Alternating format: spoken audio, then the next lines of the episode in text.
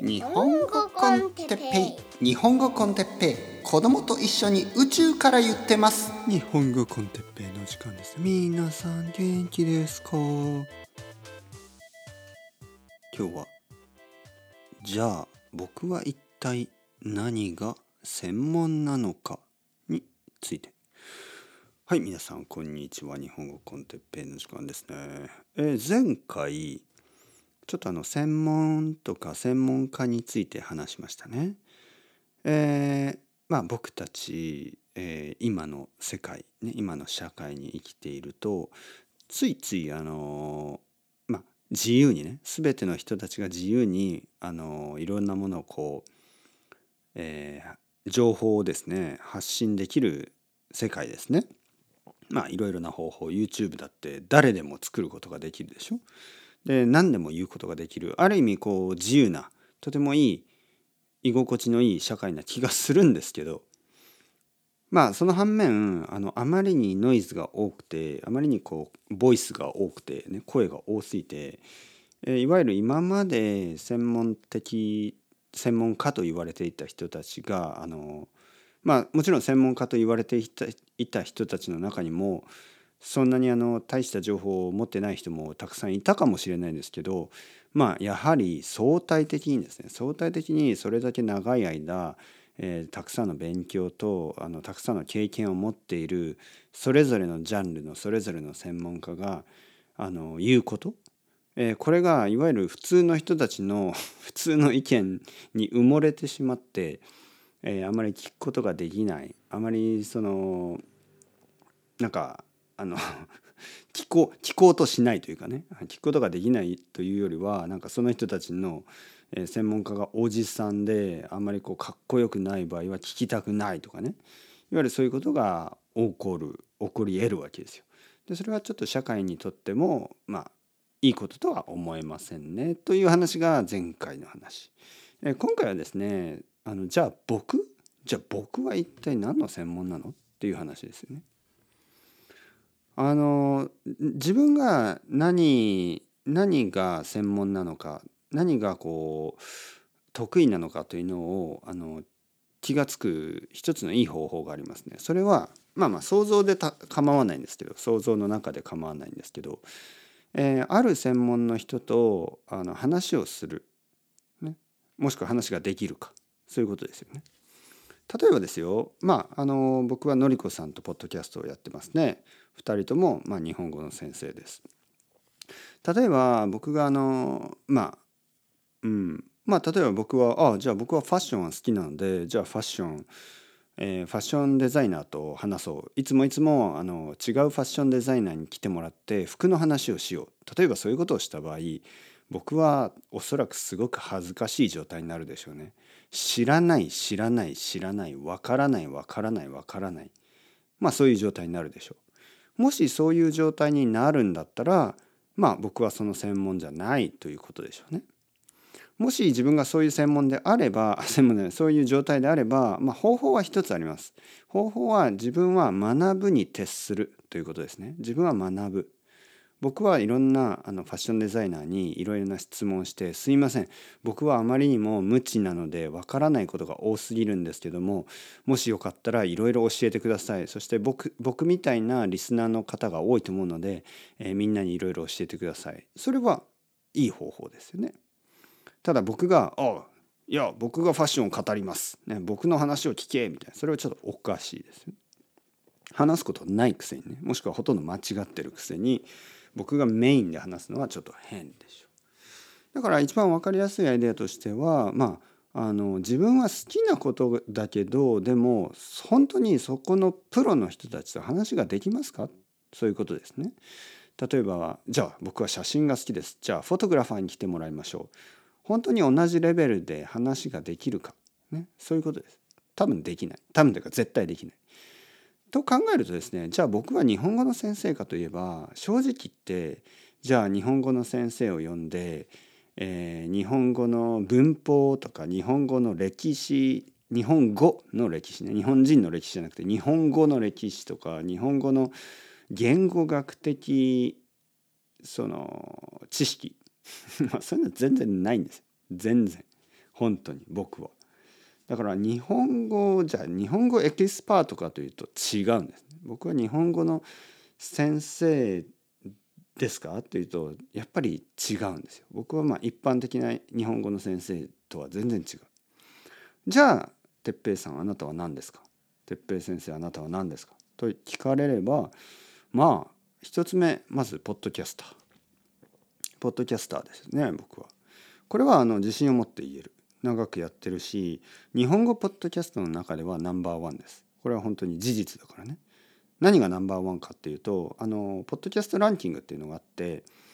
あの例えばアメリカのポッドキャストランキングでも、えー、ラングジラーニングのカテゴリーだとトップ20ぐらいになるんですよね。それはあのほとんどはまあ、アメリカに住んでいる外国人たちはやっぱり英語を勉強しているので英語そしてアメリカ人は、えー、スペイン語を勉強する人が多いからほとんどはトップチャートのトップ20ぐらいのほとんどはまあ英語スペイン語そしてフランス語やっぱりフランス語とかドイツ語とかも人気なんですね。どう考えても日本語に比べると英語を話す人にとっては簡単だしまあ昔からあの関係も近いしねいろいろあの、まあ、ヨーロッパルーツですから。で日本語はやっぱりかなりあの少ないんです。でもその一番上トップは僕の、えー、日本語コンテッペイ for beginners ですね。なのでまあ僕は自信を持って僕はポッドキャスト日本語、えー、ポッドキャスターですということができるでしょうね。じゃあポッドキャスティングについて話したいかというと 正直言ってポッドキャスティングのプロじゃないんですね。ポッドキャスティング一般的なポッドキャスティングについてのいろいろなあの見解とかないんですよね。だから他のポッドキャスターたちと話ができるかというとできないんです。じゃあ何？っていうと僕は多分ねやっぱり self-help みたいなカテゴリーに入ると思うんですよね。ただねここもちょっと難しくてなぜかというとあのそういうカテゴリーの中でねあの self-help って結構ビジネスになるんですよねビジネスカテゴリーの self-help みたいな感じでなんか一般的な self-help っていうのは人生の成功まあそれはお金の成功お金を稼ぐためのなんかマインドを作るみたいなもうそういうのが多すぎて僕の言ってること全然違いますよね。僕はどちらかというとそれをなんかそういう欲をちょっと否定してますよね。なんでまああとメディテーションとかねでもメディテーションも結構こういうのが多いんですよ。メディテートしましょう。皆さん目をつくつぶってください。はい集中して自分が成功していることを想像してください みたいなちょっと違うだろうと思うんですね僕は。僕は言ってることはちょっとブッダみたいなことなんで欲をなくせみたいなことを言ってるんでちょっとそのもっともっともっとっていうのをあの思い続けるっていうのはなんかちょっと違う気がするんですよね。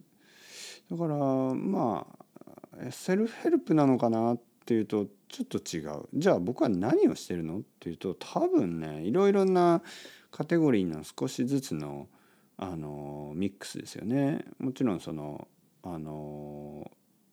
えーと、さっき言った self-help もあるし、まあ、やっぱり language learning は education ですから education カテゴリーにも入るしあとはまあそうですねまあビジネスのサイドも少しあるでしょうねやっぱり。えー、あとは哲学フィロソフィーですねもあるだろうし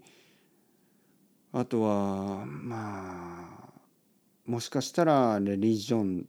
まあこれもちょっと変なんですけど僕は僕のあの僕の感じってちょっと変でしょ？エイセストみたいなレリジャスみたいな感じですよね。だからちょっとこれも、えー、なかなかカテゴライズできない考え方を持っている。なんかうんそれエイセストじゃないですよ。僕はエイセストじゃないと思うだけど一つの宗教例えばブディズムを信じてるかというとまあ、信じるというのはちょっと違う言葉な気がするんですよね。どちらまあそれはやっぱり仏教のあの一つの、まあ、特徴でもあるんですけどなんかその実践するかどうかねプラクティスするかどうかっていう感じなんであんまりそのビリーブのアイディアがない気がする僕僕が思う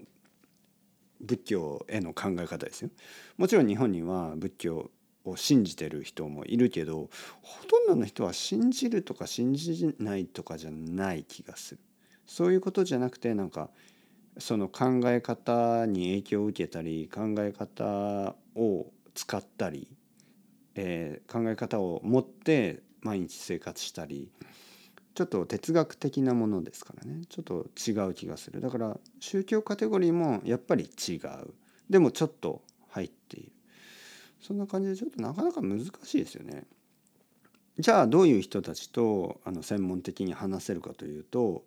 おそらくやっぱり同じようなことをしている人たちでこれがかなり少ないですよ。僕と同じようなことをしている人は本当に少ない。えー、日本語ポッドキャストではほとんどの場合、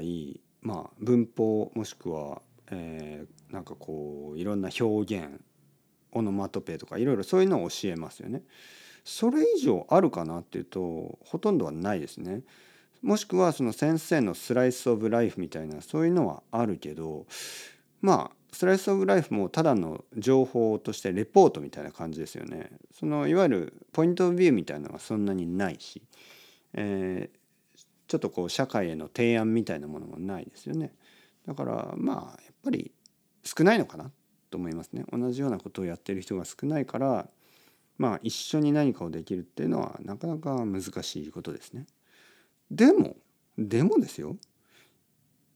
まあ日本語コンテペイが世界中のたくさんの人に聞かれているという事実はですねやっぱり興味を持っている人が多いんですよね。こういうトピックに興味を持っている人がすごく多いっ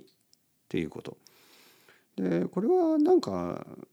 このなんかこうカテゴライズされる日が来るのかなとは思いますよね。こういうあのいわゆる考えるっていうことね。そして考える方法としてあんまりこうプレッシャーを与えない。はい、考えるために考えるんじゃなくてちょっとこう他のことをしながら考える。ね、僕たちは日本語の勉強をしながらいろいろなことを考えている。人によってはスポーツをしながらいろいろ考えるいわゆる何かをしていると何かをね一生懸命毎日毎日やってるとやっぱり考えがいろいろ浮かんでくる。考えがいろいろ変化してくる。その哲学的体験を人々こそのコミュニティの中でシェアして広げていく。でこれがあの新しいカテゴリーなんですけど何と呼びますか？何と呼びましょうか？一つ名前をつけろつけようとすればもう生きる。としか 言えないんですね。生きるというカテゴリーね。だから生きている人であれば、えー、誰とでも僕は話をしたいなと思うんですね。生きているようで死んでいる人もいますけどね。はいはいはい。まあまあまあ。というわけでそろそろ時間ですね。チャウチャウアスタレゴ。またねまたね。またね。